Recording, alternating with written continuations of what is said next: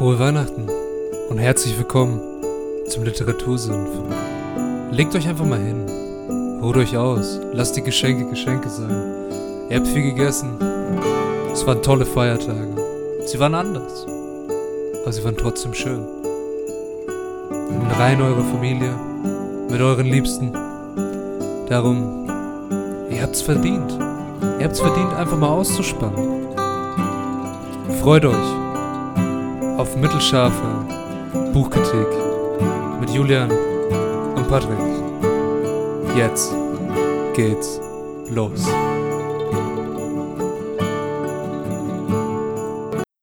Jo, jo, jo, Habadere, Patrick, Servus, was geht ab? Ich bin heute etwas müde, langer Tag, aber ich versuche jetzt ein bisschen mich aufzupeitschen und Energie rüberzubringen. Ich hoffe, Das war mir gerade viel zu euphorisch, wenn ich.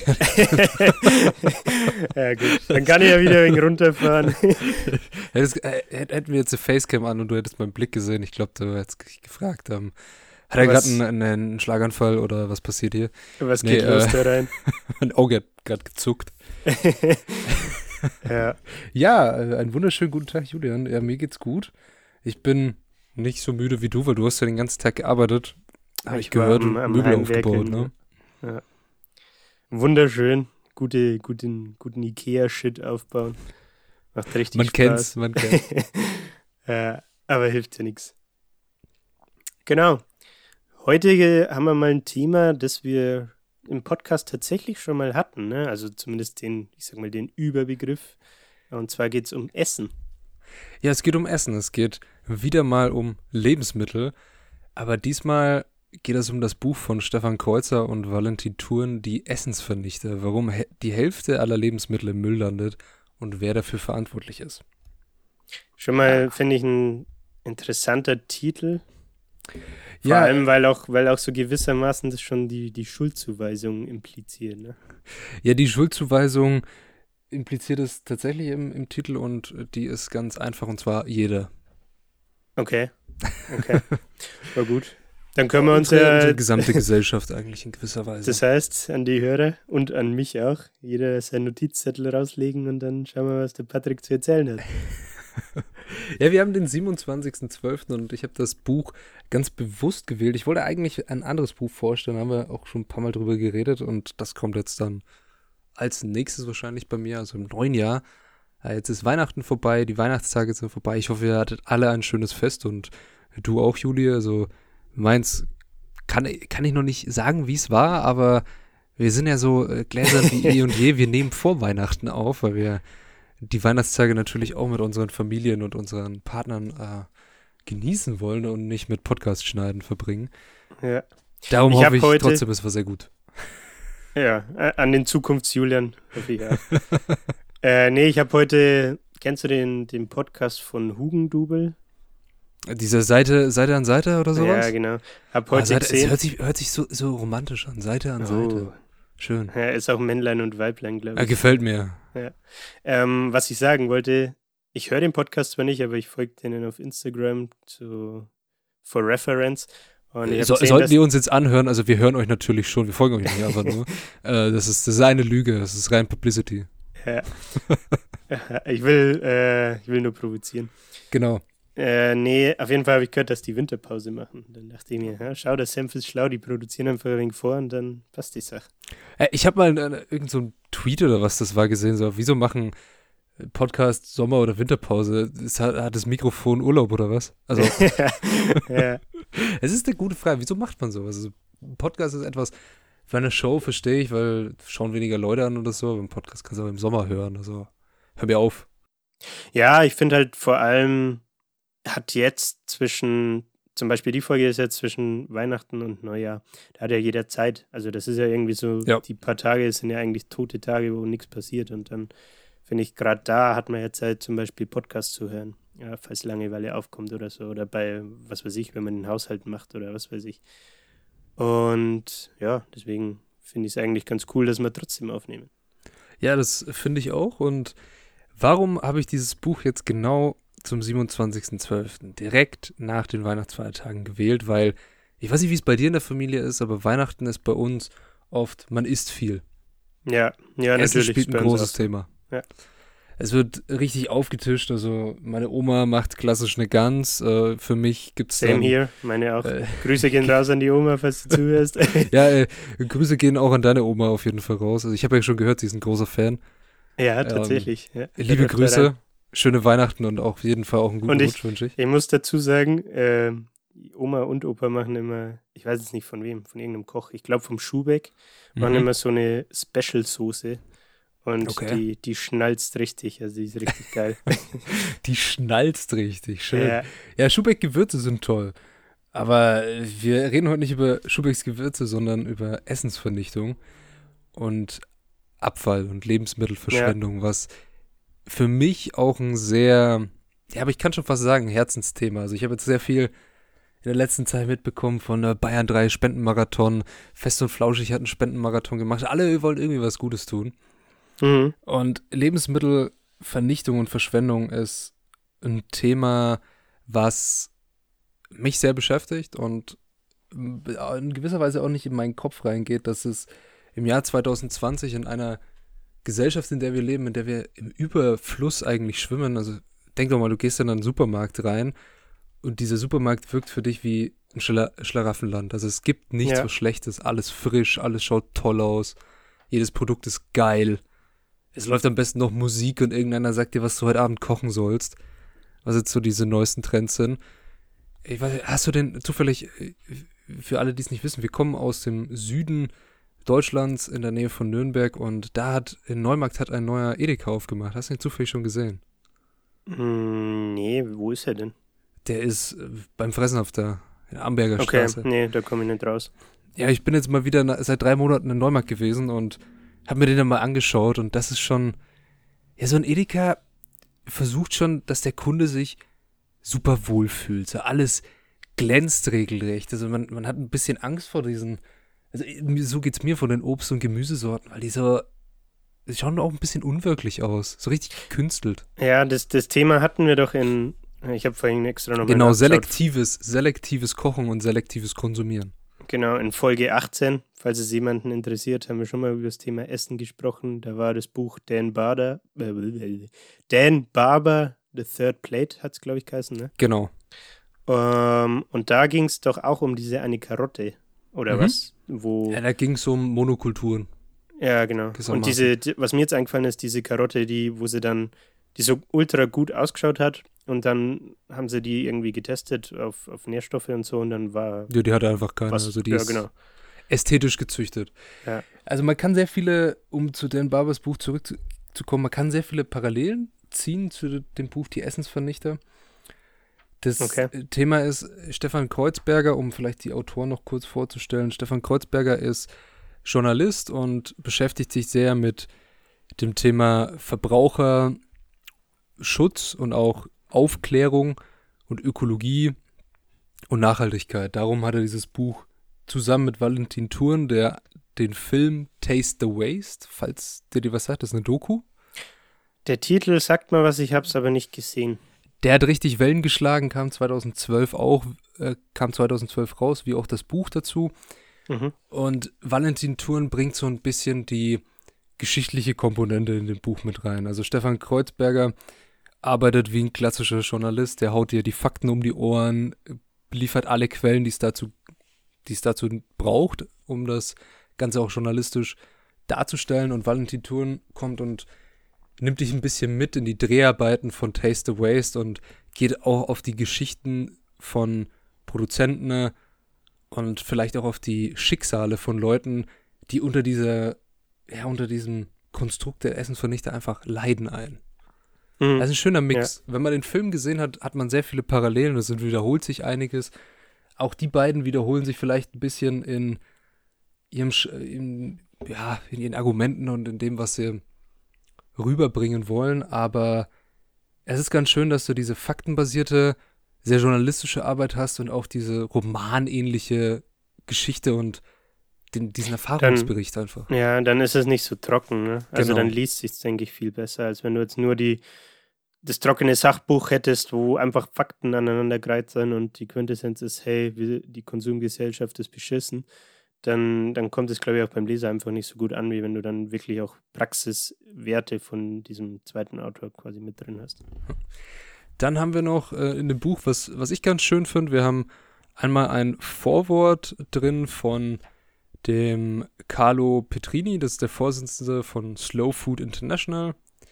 Der schreibt so ein bisschen die Einleitung und äh, ja, das Vorwort zu dem Buch. Und das Nachwort ist von der Geschäftsführerin von Greenpeace, geschrieben von der Frau okay. Brigitte Behrens. Also es war 2011 so, ob die das noch ist, das kann ich dir nicht sagen. Hm. Aber obwohl das Buch 2011 erschienen ist, ist das Thema immer noch super aktuell. Und ich finde, ja, wenn ich das ja. Buch lese, es hat sich irgendwie nicht viel getan. Was ich halt, um das auch mal aus meiner Sicht jetzt darzustellen, beziehungsweise einfach mal mit einzubringen, ich finde, bei mir ist es jetzt zum Beispiel, um mich als persönliches Beispiel mal zu nehmen, dass man, dass einfach das, das Bewusstsein darüber fehlt. Also ich, mir ist es teilweise, finde ich halt gar nicht so wirklich bewusst, was es für Konsequenzen hat, wenn du jetzt, was weiß ich, nehmen wir mal die Weihnachtsgans nochmal als Beispiel, ähm, wenn du da halt einfach diesen Konsum so hiegst und pflegst. Ne? Also mhm. natürlich hat man das irgendwie im Hinterkopf, aber ich finde, man, die Konsequenzen sind nicht sichtbar, so für den, für den Endnutzer, sage ich mal. Weißt du, was ich, was, worauf ich raus will? Ja, ich weiß, worauf du hinaus willst. Ja, dass die Konsequenzen sind insofern nicht sichtbar, dass man, man, man sieht dieses Produkt im, ähm, im Supermarkt und es schaut toll aus und es ist da und ich kann es konsumieren und ich kaufe es, es hat einen Preis und der Preis fühlt sich für mich in der in dem ersten Ding, wenn ich das zur Kasse gehe und das auf das Band lege, gerechtfertigt an. So dass hm. alles, was dieses Produkt an Herstellungskosten und Ressourcen verbraucht hat, dass es durch den Preis kompensiert wird und dass ich da ja, ohne schlechtes Gewissen konsumieren kann. Ja. Das ist bei ganz wenigen Produkten so. Eigentlich bei fast gar keinem. Weil schon allein in der, in der Herstellung, da gibt es eine, eine tolle Grafik von, das ist glaube ich auch sogar vom Bundesministerium für Umwelt. Ähm, die können, können wir euch gerne in den äh, Instagram-Post mit, mit einfügen, den Link dazu, dass schon allein 50 Prozent, das ist auch im Buch drin geschrieben, 50 Prozent der gesamten ja, Verschwendung an Lebensmitteln passiert schon bei der Ernte. Ja, also das ist halt, denke ich, vor allem dann schwerwiegend, wenn es um so was wie irgendwelche exotischen Früchte oder so geht, ne? Nein, was nicht mal halt das. importiert werden muss. Ja? Was, äh, was auch in der in dem Buch aufgegriffen wurde, ich weiß nicht, ob du dich daran noch erinnern kannst, die tolle EU-Gurkenreform. Kennst du das? Noch? Nee, weiß ich jetzt nicht mehr. Ne? Also die EU kann ja eine Verordnung erlassen, die ist dann für alle Mitgliedstaaten, ist das geltendes Recht, steht über mhm. dem Bundesrecht. Und ähm, viele Kritiker der EU haben sich immer ganz gern die schlechtesten oder banalsten EU-Verordnungen rausgesucht. Und da war zum Beispiel auch eine mal diese Gurkenverordnung. Das heißt, dass die Gurke gewisse ästhetische Merkmale haben muss, dass sie gerade ist, dass sie eine bestimmte ähm, was war das auch, eine bestimmte Dicke haben muss. Er muss schön prall aussehen. Genau, da war so ein, so ein Ding mit An Ankreuz, wow. dass er prall ist. Dass er eine tolle Farbe hat, dass er keine äußeren Schäden aufweist. Und das bezieht sich, wie du gerade schon merkst, alles auf die Ästhetik. Es ist ja. egal, ob dieses Ding irgendwie nahrungstechnisch gut ist, ob das die richtigen Nährstoffe enthält, ob das gut schmeckt oder ob das qualitativ hochwertig ist. Nee, es geht nur um die Ästhetik. Ja. Und darum sind sehr viele Bauern auf ihren Gurken sitzen geblieben, weil du kannst einer Gurke ja in gewisser Weise schon vorschreiben, wie sie zu wachsen hat, wenn du sie so züchtest, dass sie gerade wächst. Ja, Aber klar, eine normale ja. Gurke wird immer krumm wachsen. Ja, das ist, ist ja, so ein Ding ist ja per halt, se ne? auch erstmal nichts Schlechtes eigentlich, eine krumme ja. Gurke. Ne? Also ist es auch nicht. Es ist äh, der, es hat rein psychologische Gründe, dass der Verbraucher antrainiert wird, einen, äh, ein Qualitätsmerkmal am Erscheinungsbild zu sehen. Ja, ja. Anderes Beispiel, das ist jetzt aus den USA eher, weil da riesengroße, in Kalifornien riesengroße Pfirsichfarmen sind. Und es gibt genaue Indikatoren, wie ein Pfirsich auszusehen hat, dass der Klasse 1 oder 2 ist. Okay. viele, viele Bauern lassen Klasse 2 Pfirsiche schon einfach liegen, weil der Preis so gering ist, den sie dafür erzielen können, dass es sich nicht mehr rechnen würde, diesen Pfirsich zu verkaufen, sondern es ist besser, ihn einfach wegzuschmeißen. Und der Pfirsich, Okay, also stell ist dir vor, der Pfirsich ist gut. Also ist diese Klassifizierung, ich sag mal, gewissermaßen eine Wertigkeit, wie, wie, wie gut du den Pfirsich verkaufen kannst.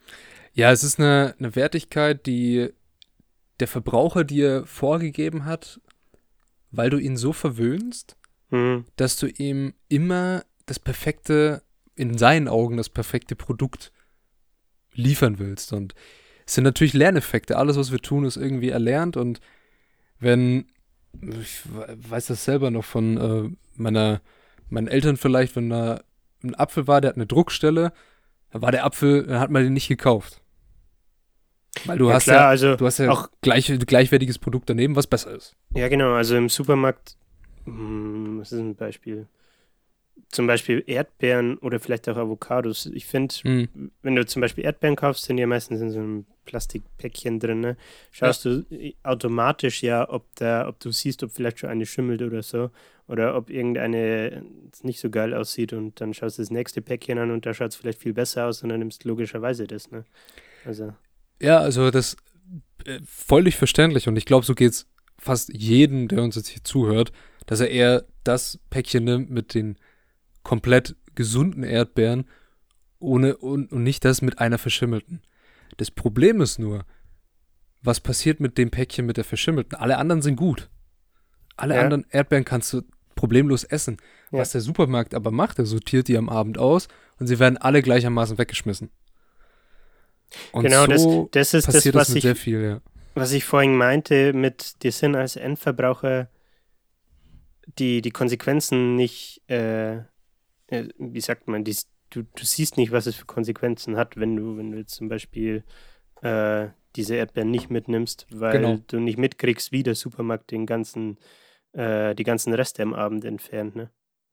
Auf jeden Fall. Und jetzt, so ein, um kurz in den Aufbau des Buches vielleicht einzusteigen, das haben wir auch schon gerade sehr schön erörtert, so wie, wie kommt unser Konsumverhalten und unser Konsumwahn und die Wegwerfgesellschaft zustande. Das ist der erste große Block des, äh, des Buches, wo Valentin Thurn, das fand ich echt sehr cool, was er da gemacht hat, er ist da so auf die Wertschätzung des Essens eingegangen.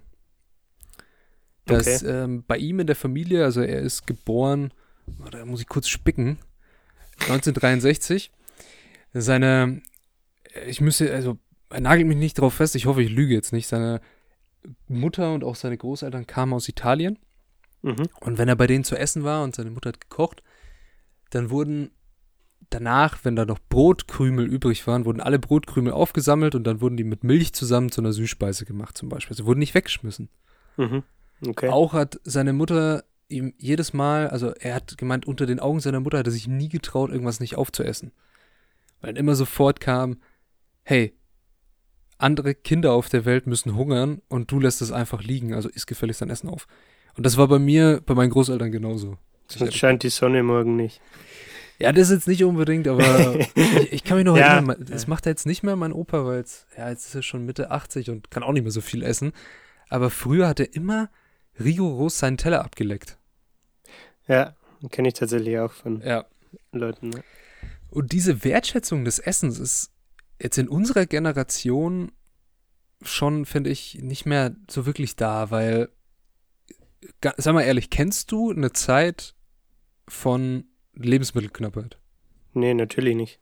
Nö, ich auch Das nicht. ist, äh, ja, ich weiß nicht, ob die Generation unserer Eltern das vielleicht als Kinder noch ein bisschen mitbekommen hat. Äh, aber ich glaube, selbst bei denen ist es nicht überall so. ja, also dass- dass sobald es dann wieder aufging haben. nach dem Zweiten Weltkrieg Ja. in Deutschland, da war das dann, es ist relativ schnell wirklich Geschichte, aber vorher. Ich weiß aber zum. Beispiel, äh, dass es bei meiner Oma, soweit ich weiß, äh, früher halt nicht selbstverständlich war. ja, bei meinen äh, Großeltern auch. Ja, also ich glaube, das ist halt wirklich so ein Generationending, ne? Das, dass das es für stimmt. uns einfach selbstverständlich ist, dass wir, was weiß ich, in den Supermarkt gehen und natürlich uns jetzt auch leisten können, äh, dann mitzunehmen, was wir zum Kochen oder zum Essen brauchen.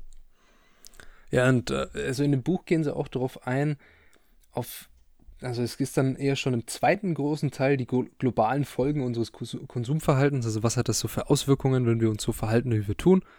Mhm. Also, was du auch schon vorhin gemeint hast, man, das ist einem gar nicht so bewusst, dass man eigentlich so einen riesengroßen Ressourceneinsatz hat, das Zeug aus anderen Ländern herkarrt, wo die Leute in den Ländern sich nicht mal, im Buch wird ein Beispiel Bananen aus Kamerun genannt. Mhm. Es werden Bananen tonnenweise, da ist jetzt Frankreich als Beispiel, nach Frankreich geflogen und da verkauft und dann werden die natürlich beim Transport, werden welche beschädigt.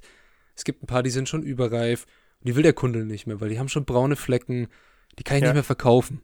Sondern es ist einfacher für die, einfach rigoros wegzuschmeißen. Und dann war eine Frau, die kam aus Kamerun, ist vor langer Zeit geflüchtet und die stand dann da und hatte regelrecht Tränen in den Augen, weil sie meinte, naja, ihre Bekannten, die in Kamerun noch leben, die können sich nicht mal ein kleines Päckchen Bananen leisten und hier werden die einfach achtlos weggeschmissen. Ja, ja. Und das ist das, was dieses Konsumverhalten von uns provoziert, dass die Länder, in denen es hergestellt wird, es nur für den Export hergestellt wird, weil sie da mehr Geld bekommen. Ja. Weil die Preise halt krass, ne? in unserem Industrieland für uns sind sie niedrig. Also Lebensmittelpreise waren in Deutschland noch nie so niedrig und wir haben noch nie so wenig Geld für Essen ausgegeben wie jetzt. Ja. Sie werden trotzdem sind sie astronomisch hoch für Entwicklungsländer und darum verkaufen die die auf diesen riesengroßen Transportwegen zu uns. Und wir schmeißen es dann weg, ne? Ja. Also es ist auch ein bisschen so ein es ist eine, eine ekelhafte Wahrheit, es ist eine nicht schöne Wahrheit, der man sich stellen muss.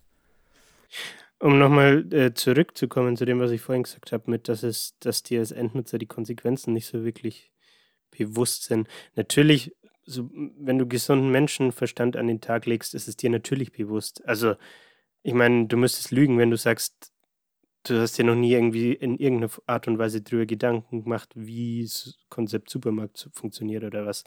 Aber ich finde, im Alltag fehlt dir halt irgendwie einfach die Transparenz, dass du das wahrnimmst und siehst, oder dass du halt siehst, was dann wirklich mit diesem Abfällen passiert, äh, weil, keine Ahnung, weil du es halt einfach nicht mitbekommst, ne?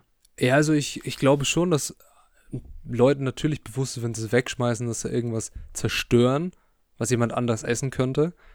Aber was ich nicht glaube, ist, dass sie wissen oder dass viele Leute wissen, was dahinter steht. Zum Beispiel, nehmen wir mal das härteste Beispiel, was es gibt: Fleisch, und zwar Rinderfleisch. Mhm. Wie viel Ressourceneinsatz du brauchst, um ein Kilo von diesem Fleisch herzustellen. Wie viel Liter Wasser, wie viel Kilogramm Futter, wie viel Fläche, CO2-Ausstoß. CO2 da produziert wird, wie viel ähm, ja, Hinterlassenschaften dieses Tier produziert, all das. Wenn du das alles mal addierst und dann dieses Ding einfach achtlos wegschmeißt, was halt, ist es schlecht geworden. Hab's vergessen im Kühlschrank, keine Ahnung. Ja, Stichwort äh, Mindesthaltbarkeitsdatum, ne? Ja, das ist auch ein, ein, tolles Thema. Wird auch sehr schön im Buch beschrieben und äh, wir haben, haben wir darüber nicht sogar geredet mal, dass das Mindesthaltbarkeitsdatum ist, ja, ist ausgedacht von den Produzenten. Das, die können draufschreiben, was sie wollen. Weiß ich jetzt ehrlich gesagt gar nicht mehr. Kann ich mich jetzt nicht dran erinnern. Du meinst in der Dan Barber-Folge? Könnte theoretisch sein. Also wir haben auf jeden Fall. Ich glaube es nicht. Ich glaube es nicht, dass wir das erwähnt haben. Wir haben keine gesetzliche Regelung, was da drauf zu stehen hat. Okay. Also das, der, ein Lebensmittelproduzent kann draufschreiben, was er gerne möchte. In seinem günstigen Fall natürlich relativ gering, dass du in so ein, ja, wieder in ein Konsumverhalten einfach kommst, dass du wieder ja, kaufen klar. musst. Damit du neu kaufst, ja. Macht Darum äh, wird auch im Buch genannt, es ist 2011 wohlgemerkt nochmal, Wasserflaschen hatten da schon nicht mehr ein, Haltbarkeitsdatum von einem Jahr, was auch totaler Schmarrn ist, weil Wasser in der Flasche ist ewig haltbar. Hm. Wenn du das, wenn du damit, wenn du es nicht in die Sonne stellst oder in den Ofen legst oder ähnliches. wer, wer kennt's nicht, ne? ja. Äh, genauso, ja. Und jetzt, wie jetzt in dem Buch zitiert wurde von einem, es war ein Manager von einem Supermarkt in Frankreich, hat jetzt halt so eine Wasserflasche ein Haltbarkeitsdatum von sechs Monaten. Das haben sie halt einfach mal gekürzt. Mhm. Und es ist ganz interessant, ich habe da auch ein Zitat mir rausgeschrieben, weil wir gerade beim Mindesthaltbarkeitsdatum waren. Okay. Das würde ich ganz gern vorlesen. Gerne. Ja, also zum, zum Thema Wasserflaschen, um vielleicht eine persönliche Anekdote mitzubringen. Ich Mhm. weiß, dass du viel Leitungswasser auch trinkst, ne? Und Ja. fast gar nicht aus Flaschen. Habe ich dieses Jahr tatsächlich auch äh, umgestellt. Davor habe ich am Tag teilweise, was weiß ich, was ist in einer großen. PET-Flasche, eineinhalb, ne? Je nachdem, ob Sommer oder Winter, teilweise zwei bis drei von solchen Flaschen getrunken, ne? Und das ist sehr Unmengen an Plastik. Und jetzt habe ich mir äh, inspiriert von dir und, und von der Anna tatsächlich, habe ich mir so eine, ja, wie nennt man die? Mehrweg-Plastikflasche, heißt das Eine so? Mehrwegplastikflasche, ja, eine Ja. Trinkflasche. Genau, so eine Sporttrinkflasche, beziehungsweise zwei davon zugelegt, damit ich rotieren kann und bin jetzt auch auf Leitungswasser umgestiegen und spare mir deswegen halt jetzt die ganzen Plastikflaschen, ne? Also das, Ja, Ver Verpackungsmaterial ist auch ein Thema. Ne? ja, ja, genau. Also man kann, wenn man möchte, da finde ich im, auch im eigenen Konsumverhalten schon auch Sachen ändern und es ist nicht so, dass es das ist halt einfach Bequemlichkeit, ne? Ja, also wie auch bei in, Dan- in der Dan Barber Folge, der Kunde ist verwöhnt einfach. Ja. In den Ja, Industrieländern. also wir sind es gewohnt, dass wir bekommen, was wir wollen, wann wir wollen. Und um ja Amazon da noch mal ein bisschen in den Fokus zu nehmen, Amazon macht das, wer treibt das Ganze ja re regelrecht auf die Spitze in manchen Städten, wo du sagst, okay, uh, Two-Hour-Delivery und es gibt, also ich habe mich dieses Jahr auch ja sehr mit sowas wie Last Mile Delivery, also die Zustellung zum Kunden dann beschäftigt. Es gibt in asiatischen Großstädten auch schon eine Stunde Fenster und noch geringer, dass du Lebensmittel dir liefern lassen kannst. Also es geht immer mehr dahin zu dem, ja, ich brauche das Mhm. jetzt, ich will das jetzt. Also meinte, du wolltest jetzt auf Amazon Fresh oder ähm, wie das Genau. Service heißt raus. Okay. Ja, aber um zu dem Zitat zurückzukommen, Hau Also raus. von, von Stefan Grünewald, der ist Psychologe und der hat gesagt, wir kaufen heute nicht Dinge ein, die wir unbedingt brauchen, sondern wir kaufen Dinge ein, die wir irgendwann mal optional gebrauchen könnten. Wir versuchen für jede Stimmungs- und Lebenslage gerüstet zu sein. Darum kaufen wir letztendlich immer zu viel. Das Mindesthaltbarkeitsdatum gibt uns die Berechtigung, Nahrungsmittel wegzuwerfen, obwohl in der dritten Welt Kinder hungern. Ich mache es ja im Sinne der Gesundheit. Und dann kann ich wieder von vorne anfangen, wenn ich rein Tisch gemacht habe, beziehungsweise rein Kühlschrank. Dann kann ich wieder mit Freude in den Supermarkt laufen und dieser ganzen Vielfalt schwelgen und mir Produkte wieder herankarren. Hm. Das stimmt. Hat er recht, ja. Also Hat auch irgendwie so, also dass er sagt, wir kaufen was, um es irgendwann mal zu benutzen. Ja. Hat auch was äh, vom Thema Minimalism irgendwie, ne? Also ich, ich weiß nicht, ob dir das was sagt. Schon, ne? Also dass du versuchst halt wirklich nur auf essentielle oder wenn wir es jetzt aufs Beispiel Nahrung beziehen, nur auf die essentiell notwendigen Lebensmittel und nicht irgendwie, wenn du einkaufen bist, dir zu denken, oh nice, jetzt sind hier noch, was weiß ich, Chips oder Muffins, jetzt nehme ich die mal mit, weil vielleicht esse ich die in den nächsten zwei Wochen. Dann Genau. vergisst sie in der Abstellkammer und dann schmeißt sie weg oder so. Also ist auf jeden Fall interessant, ja. Und ich finde gerade beim Thema Mindesthaltbarkeitsdatum ist auch was, wo man sich selbst an die Nase packen kann. Ich, ich ertappe mich zum Beispiel öfter dabei, wenn es ums Thema Joghurt, sowas wie Skür-Joghurt zum Beispiel geht, äh, dass die mal ablaufen. Und ich finde, psychologisch hast du dann immer so ein, hat es immer so einen faden Beigeschmack, wenn du es trotzdem noch isst, weil das Mindesthaltbarkeitsdatum ist ja trotzdem schon abgelaufen, ne? Mhm. Das ist irgendwie total komisch, auch wenn dem Joghurt an sich wahrscheinlich gar nichts fehlt. Nö. Aber das Mindesthaltbarkeitsdatum ist abgelaufen. Also ein, äh, ein, irgendwie- Joghurt, ein Joghurt aus Milch erzeugen, das war der gekühlt ist und alles, kannst du den locker noch drei bis vier Wochen danach essen. ja, Kein Thema. Ja, Sogar noch länger. ja, klar. Ja. Außer, Ähm, außer er stinkt halt irgendwie oder so, ne? Aber das merkt Ja, man ja. Also, außer er, er ist schon offen, dann hast du halt das Problem, dass er nach einer Zeit irgendwann oxidiert. Ja. Naja, aber das ist tatsächlich das große Problem, das wir haben. Und ich kann mich an etliche Diskussionen und Gespräche schon noch erinnern, auch aus alten WGs, wo man dann überlegt hat, ey, wir wollen was zu essen machen. Und dann schaust du in den Kühlschrank und dann steht da noch irgendwas. So halb offen. Mhm. Zwei Tage drüber. Na, isst man das jetzt noch oder nicht? Hm, hm, hm. ja, genau. So ist jeder d'accord damit, dass wir das jetzt noch verwenden oder nicht. Ja, und das ist ein, ein großes Problem, dass wir in so eine Situation überhaupt kommen, dass wir so einen Überfluss haben. Also, okay, ja, im, im Sinne der Gesundheit, ne, schmeiß ich es weg. Das ist ein Luxusproblem, ne? Ganz Genau. klar. Und du hast vorhin exotische Frisch, Früchte, Früchte, Früchte. gen- äh, Yeah. kurz angesprochen. und den Ja. Transport, dass die irgendwo herkommen und ähnliches. Da ist Also- also, auch ein sehr interessantes Beispiel. Ja, Okay, vielleicht nehme ich das jetzt vorweg. Du hast mir äh, zwei, zwei YouTube-Videos zu, zur Vorbereitung und zum Überblick geschickt. war das da mit drin? In dem einen hat er diese, fuck, jetzt ist mir der Name entfallen, die, Drachenfrucht. genau, danke, Jawohl. Drachenfrucht erwähnt. Äh, Tolles Beispiel, ja. dass die teilweise ja importiert wird und dann im Endeffekt einfach wegen dem Aussehen nur als Deko dient. Das ist äh, bei vielen so exotischen Südfrüchten so. Also, um ein Beispiel zu nennen, ja, äh, Drachenfrucht, Pitaya, Hauptanbaugebiet Vietnam, wird Hm. dort auch oft nur als Deko-Objekt genommen, beziehungsweise, ja, selten, sag ich mal, im normalen Alltag gegessen, weil die Frucht sehr teuer ist. Hm. Sie ist in der Ernte und auch in der Zucht sehr teuer. Die brauchen extrem viel Wasser. Und die werden nach, nach Deutschland oder Europa, Nordamerika, überall hin exportiert. Werden natürlich nicht reif geerntet. Geht nicht, sonst würden sie, wenn sie ankommen, wären sie dann schon kaputt. Ja. Dann sind sie hier und wenn du die mal kaufst, also die haben hier ungefähr so einen ja, Ladenpreis zwischen 3 und 5 Euro für so eine Frucht. Und für viele schmeckt die nach gar nichts und das liegt daran, dass sie halt einfach unreif geerntet sind. Hm. Und da haben sie einen, einen Kerl in einem Supermarkt gefragt, so einen Mitarbeiter haben sie so eine Stichprobe gemacht.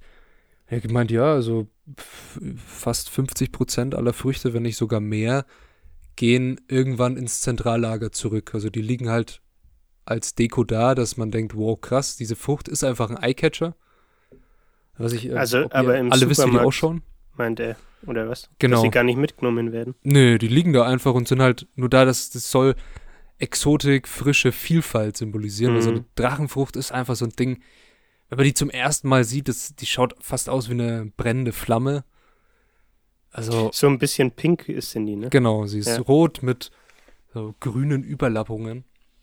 Ja, also ich habe in, in Deutschland tatsächlich noch nie eine gegessen. Äh, wir haben sie, als wir in, in Indonesien waren, haben, hast du mir eine Habe ich dir empfohlen? gereicht und probieren lassen. Ja, die, die sind auch im, importiert in, Indo- Indonesien. Du kannst sie theoretisch anbauen, aber die meisten kommen aus Hm. äh, Vietnam, weil sie da in großen Stil angebaut werden. Okay, okay. Aber auch andere Früchte schaffen es in so Supermärkte in Deutschland, wo man sich denkt, die sind entweder überhaupt nicht genießbar hier oder, ja, ja, der Aufwand ist einfach riesig. Wieso bringst du die hierher?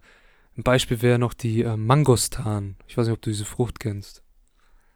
Aber wenn es nichts mit einer Mango zu tun hat, dann nicht, nee.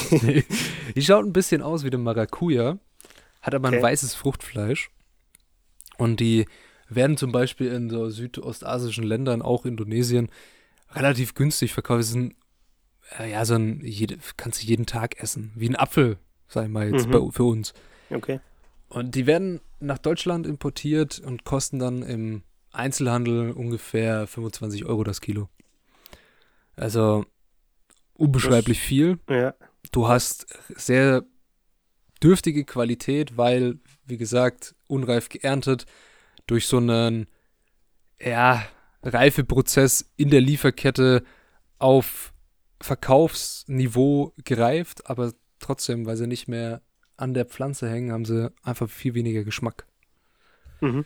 und sind nur als Vielfaltobjekt im Einzelhandel. Also niemand denkt, oh, das kauft jetzt jeder, sondern soll nur symbolisieren, guck mal, was wir alles haben, was du bei uns alles Ja. kriegst. Ja. Und da viele halt Supermärkte irgendwie- auch so diese, diese Obst- und Gemüseabteilung gleich am Anfang hinstellen, symbolisiert es auch gleich nochmal so, wow, wenn da schon so viel ist, wie viel habe ich denn dann bei den anderen Sachen? Mhm. Die müssen ja alles haben. Also Dienst den Supermärkten nur zum Flexen. ja, aber es ist, so, ja. es ist schon traurig irgendwo, ne? Also, Ja. dass, dass die einfach, nennen wir es halt einfach mal so, zum Flexen importiert werden und dann aber letztendlich im Müll landen und wahrscheinlich teilweise gar nicht gekauft werden. Also, Ne. was das für eine, ja, was das für krasses, für eine krasse Vorstellung irgendwie auch ist, ne? Also, das ist, wenn du das jemandem erzählst, zum Beispiel aus Südostasien oder so, der, der langt sich wahrscheinlich am Kopf, ne? Ja, also, Also, es, was, ähm, was das soll. seit auch ein anderes Beispiel die Grundnahrungs- oder Grundrohstoffmittel wie Mais, Zucker, Getreide aller Art an der Börse handelbar sind, hat man riesengroße Spekulationsblasen darum gebildet und dann versucht natürlich, da, wer da rein investiert, der will Geld machen damit, klar. Hm. Ja. Und das macht wiederum Märkte in ja, Entwicklungsländern kaputt. Das beste Beispiel, was, was mir jetzt gerade noch einfällt, was Märkte in Entwicklungsländern kaputt macht, was jetzt auch gerade sehr aktuell ist, wo ein, weiß nicht, ob du das mitbekommen hast, mit diesem Bauernstreik vom Lidl- Lidl-Zentrallager. Hast du mitbekommen? Mm, Nee, ich glaube nicht. Okay, ähm, in Deutschland, okay, äh, Covid-19 kennen wir jetzt alle genug, glaube ich. Aber vor zwei Monaten ungefähr hat man an der Grenze zu Polen, Deutschland, die afrikanische Schweinepest nachgewiesen. Das ist Okay. eine Krankheit, die können ja, Zucht- und Mastschweine bekommen und ist für den Menschen ungefährlich. Also es ist nicht auf den Menschen übertragbar, aber sie ist übertragbar auf andere Schweine. Und wenn eine Population verseucht ist, dann kann es passieren, dass es natürlich sich schnell, wir haben es ja jetzt dieses Jahr miterlebt, wie schnell sich so eine Seuche ausbreiten kann, Ja. Sich das sehr schnell verbreiten. Jetzt haben dann Länder, unter anderem China und große Teile Afrikas, haben gesagt, okay, wir importieren kein deutsches Schweinefleisch mehr, weil wir haben Angst, dass unsere Schweine in unserem Land das auch bekommen. Ist auch möglich, dass es durch Totfleisch übertragbar ist. Okay. So, jetzt sind die ganzen Bauern auf die Straße gegangen, haben gesagt, scheiße, uns bricht ein Markt weg, weil sie verkaufen sehr, sehr viel ihres Fleisch aus der Schlachtung an China und Afrika. Okay. Der deutsche Markt ist komplett übersättigt, also der ist einfach Ja. überfüllt und da kriegst du nichts mehr. Und dann denkst du, okay, du schaffst dein ganzes Zeug, diese, die Abfälle, das sind wirklich Abfälle, die wir nicht wollen. Wir wollen nur das gute Zeug, sag ich jetzt mal blöd gesagt. Hm. Und dann so Sachen wie Schweineschnauzen, Füße, und alle Innereien und ähnliches. Das ist, Ja. klar ist es in unserer Kultur verankert, aber wir, unsere Generation ist das nicht mehr so. Es ist ein Abfallprodukt für viele. Innereien sind für viele ein Abfallprodukt und werden nicht gerne gegessen, weil du willst lieber das Kassler oder beim Rind das schöne Steak. Ja, ja. Nee, D- war ja. mir jetzt aber zum Beispiel gar nicht bewusst, dass das in China und Afrika landet. Äh, einfach, Ja, tatsächlich. Weil ich es noch nie gehört habe halt, ne? Also, Und darum sind die Bauern bei Lidl auf die Straße gegangen, haben gesagt, hey, ihr müsst uns mehr Geld zahlen. Und dann haben die nach Ewigkeiten hin und her und blockieren des Zentrallagers, haben sie gesagt, okay, wir zahlen euch mehr. mhm. Ja, der Schweinefleischpreis ist immer noch astronomisch niedrig. Also das kompensiert, um nochmal zu dem Anfangsbeispiel zu kommen, es kompensiert überhaupt nicht das, was es auslöst. Ja, ja. Sei es von, dass ein Bauer davon leben kann, bis hin, dass die Umwelt davon irgendwie nicht so sehr belastet wird, dass das Tier eine angemessene Haltung erhält und auch eine artgerechte, ja, wa- was ist denn, eine, oder was ist eine artgerechte Schlachtung, ne? Das Ja, ist, das ist ja. wieder die andere Frage. Kann man jetzt mit Ethik, äh, mit Ethik-Argumenten noch und nöcher kommen, aber ich finde das gesamte System der konventionellen Tierhaltung sowieso total schlecht und da sollte jeder sich selber an die Nase fassen und überlegen, ob er das unterstützen will oder was dagegen tun will. Und das macht das Buch eben auch. Es gibt dir Handlungsmöglichkeiten vor. Okay. Was kann hast die- hast du dazu Bitte? konkrete Beispiele? Also, Ja, klar. Okay. Also ähm, die, es gibt auch Möglichkeiten für die Regierung vor. Als Beispiel nennen sie, das ist jetzt nicht, nicht im Buch, aber das haben sie als Beispiel genannt, dass du zum Beispiel einfach zu Supermärkten sagst, okay, ihr dürft keine Lebensmittel wegschmeißen, die noch genießbar sind. sondern gibt sie zur Tafel. Ja, das hat Frankreich und Tschechien haben das gemacht. In Deutschland ist es eine Aufforderung und du kriegst Spendenquittung und ähnliches. Ja. Mhm. Mal eine blöde Frage, wieso machen Supermärkte das nicht sowieso? Also ich war oder bin Weißt- immer weißt noch, ich bin ich bin immer noch bei der Tafel Mitglied Okay. und bin über sechs Monate ehrenamtlich so jeden Samstag mal mitgefahren bei diesen Touren. Und es gab, es war unterschiedlich. Also es gab die Supermärkte, die haben gesagt, okay, wir machen das alle, so stehen da mit unserem Namen dafür. Beispiel war, damals war es Lidl. Mhm. Die haben das sich ganz groß auf die Fahne geschrieben, so wir unterstützen die Tafel in Nürnberg und ähnliches. Und da gab es nur eine Verordnung, dass es vom Seuchenschutzgesetz her durften sie keine Lebensmittel, die Fleisch enthalten, abgeben einfach. Okay. Da hat den Grund, weil du die Kühlkette nicht gewährleisten kannst. Ja, könnte, okay, ja, macht Sinn. Ver versteht man in gewisser Weise und darum hat man da halt einfach sehr viel Obst und Gemüse bekommen. Und es waren sehr, sehr viele Sachen immer. Mhm. Und dann gab es einfach auch Supermärkte, die haben gesagt, wir machen das nicht, weil wir A, keinen Bock haben, dass ein Wow. Mitarbeiter das irgendwo hinstellt und ihr dann in unser Lager kommt mit eurem kleinen LKW und das einpackt. Also wir wollen einfach nicht diesen extra Aufwand, es ist einfacher, wenn wir es einfach wegknallen. Weil der Preis für die Entsorgung, für diesen ganzen Müll, der anfällt, der ist schon lange eingepreist in unsere Konzernrechnung. Also die- Mhm, Okay. sehen halt einfach keinen Nutzen. Das ist eine wirklich eine ganz nüchterne betriebswirtschaftliche Rechnung, die da gemacht wird. Guckt, okay, was bringt uns das? Bringt uns das irgendeinen Imagevorteil? Können wir den irgendwie in, in Geld umwerten? Kaufen dann die Leute lieber bei uns ein, weil wir das äh, unterstützen? Oder ja, was machen die? Was bringt uns das eigentlich? Ja. Das war so, ja. Ja. Ansonsten haben äh, manche auch ein bisschen viele, es ist komisch, dass die da so ein Image Angst haben, dass wenn sie an die Tafel spenden und dann ist einmal irgendwas Verseuchtes dabei und dann wird es zurückgeführt auf den, da gibt es wirklich Marktleiter, die hatten davor Angst, dass es dann auf den Markt zurückgeführt wird und dass man sagt, oh, schau mal, die wollen äh, Leute vergiften, weil die geben da absichtlich äh, kontaminierte Lebensmittel dahin. Äh, Verstehe ich überhaupt ja, nicht, aber aber ich sag mal, auch da kann man doch Mittel und Wege finden, dass da Ja. irgendeine Kontrollinstanz das nochmal prüft, dass das halt dann nicht mit zur Tafel geht oder was weiß ich. Also, wo ein Wille, da ein Weg, ne? Also, Ja. es ist halt auch irgendwie eine fade Ausrede dann. So, ähm, ja, ansonsten bei der Verschwendung, ja, wie schon gesagt, die, die Regierung kann eingreifen und wirklich Gesetze erlassen, was es in Deutschland noch nicht gibt, Okay, was der nächste Schritt fragen. wäre. In Deutschland gibt es nur Vorschläge. So, bitte machen sie. Aber, f- nicht, du die, musst die kommen von der Regierung oder von wem sind die? Oder von so Von Leuten wie den. Autoren jetzt? vom Bundes, Bundesumweltministerium zum Beispiel. okay.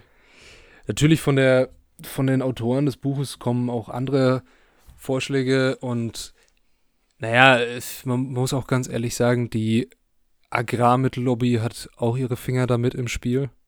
Wie alle großen Lobbyverbände versuchen sie natürlich die ja, Gesetzgebung nach ihrem Maß hinzudrehen, wie sie es gerne wollen. Ne? Ja. Und was jeder Einzelne tun kann, sich ja, bewusst machen, was man da eigentlich kauft. Was man äh, oft nicht hören möchte, aber jetzt in der, ja, in der letzten Zeit doch viele neue Produkte auch auf den Markt gerufen hat und es, ich, es fühlt sich für mich so an, als gäbe es ein bisschen mehr Verständnis für das ganze Thema, einfach weniger Fleisch essen. Ja, tatsächlich. Also ich habe, ich weiß nicht wann das war, ich glaube dieses Jahr oder vielleicht auch Ende letzten Jahres, habe ich auf Netflix das, äh, ich weiß, dass es du auch gesehen hast, wie hieß diese Doku nochmal? Game Changers, Game Changers, danke. tolle Doku.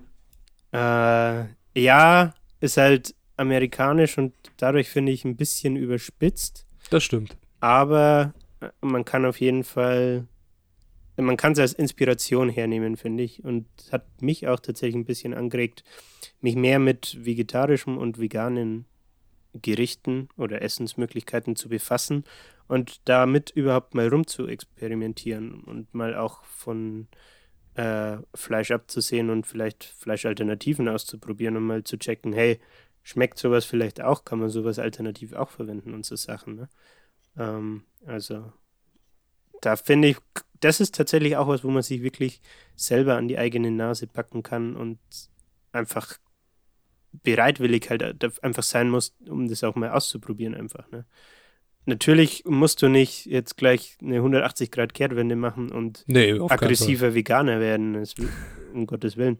Aber ich finde, du kannst ja auch so ein Hybridmodell fahren. Und selbst wenn das jeder machen würde, wird das ja wahrscheinlich am Ende des Tages schon zu einer Besserung führen. Ne? Ja. Ja, und auch weil du noch gefragt hast, äh, was können wir tun, was kann jeder Einzelne tun. Das Buch ist auch sehr schön gespickt mit Bildern aus dem Film, äh, ein paar Grafiken, sehr viele auch anschauliche Bilder. Es ist echt schön gemacht. Bis auf das Cover finde ich das Buch echt cool. ja. Und da gibt es auch eine Seite, die heißt, was können wir tun gegen Getreideknappheit? Zum Beispiel in Maßen kaufen, weniger Fleisch essen und weniger wegwerfen.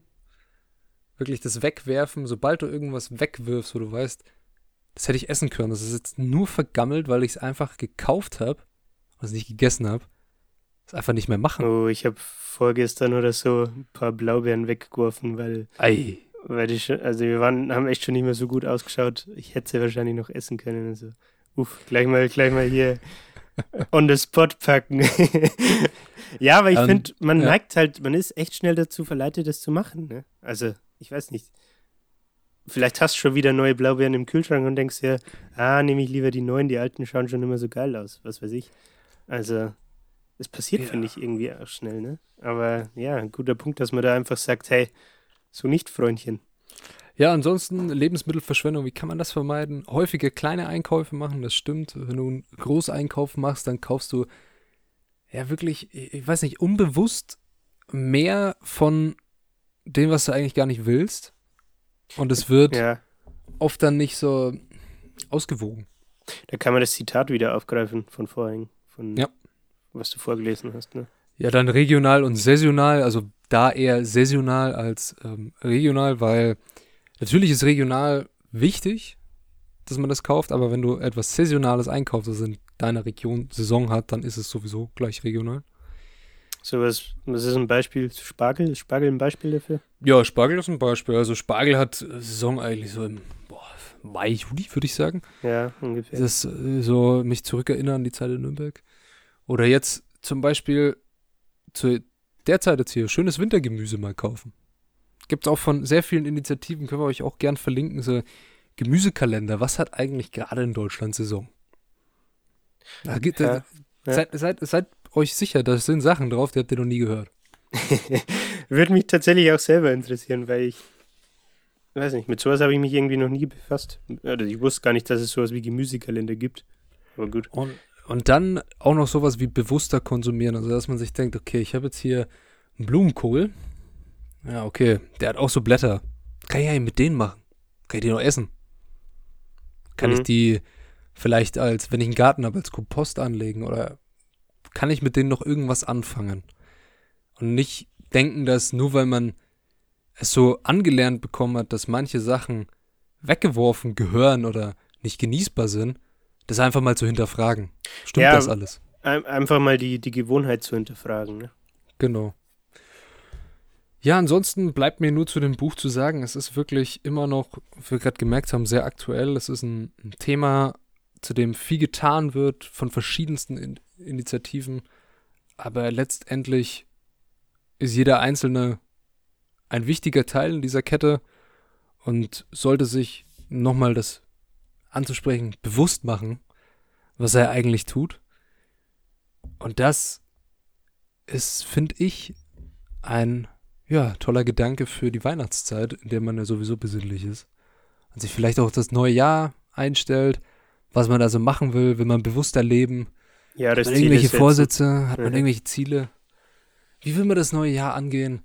Und wieso nicht einfach mal so, sich wirklich bewusst zu machen, was ich eigentlich zu mir nehme? Ja. Ja. Was finde ich auch irgendwie ein Punkt ist, dass man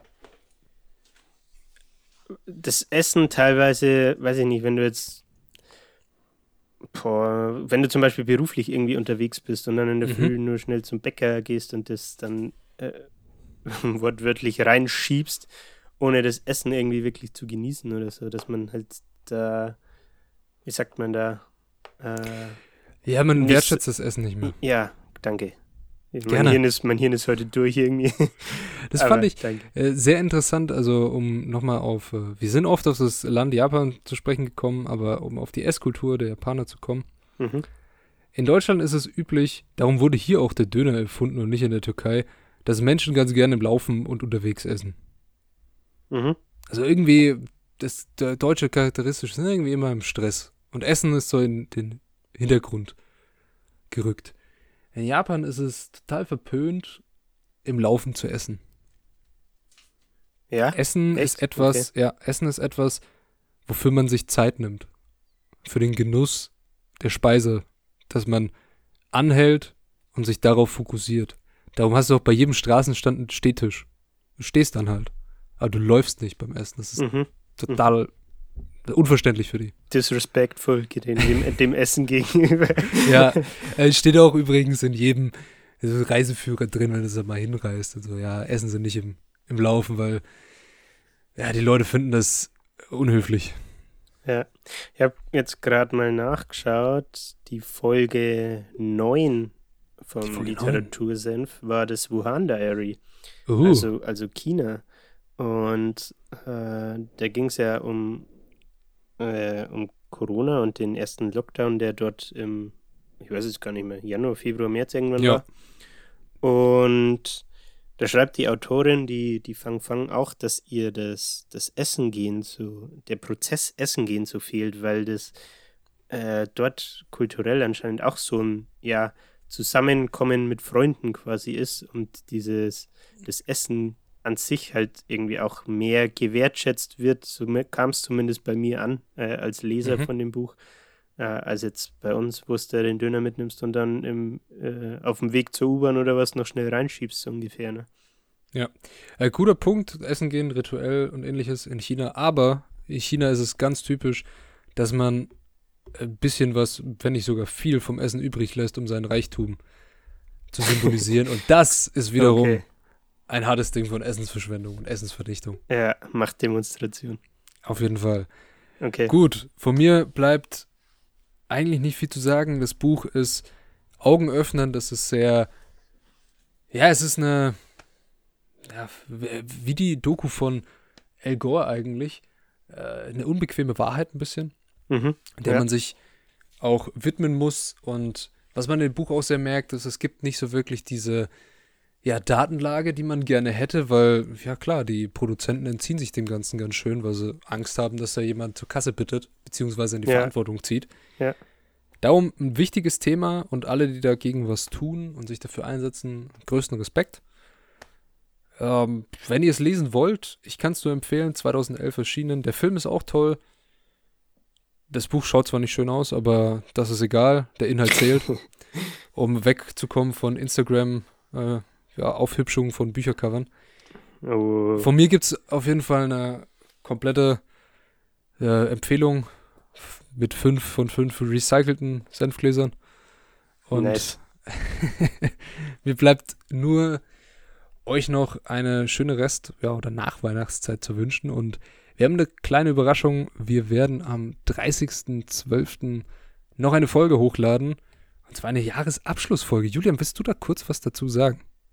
Ja, kann ich gern machen. Also wir, wir dachten uns, dass wir diese Folge jetzt, wir werden, denke ich jetzt mal, kein Buch vorstellen, sondern es wird wirklich so ein Jahresrückblick, weil wir ja im Mai mit dem Podcast angefangen haben und das Ganze ja jetzt schon, ja, ist ja dann schon mehr als ein halbes Jahr, ne? Äh, 32 Folgen ähm, zu Wann kommt die, die nächste dann im Januar? Ist dann Folge 33? ne? 33 am äh, 3., oder? Ich meine Das ja. dumm. Das müsste ja Sonntag sein. Genau. Ja.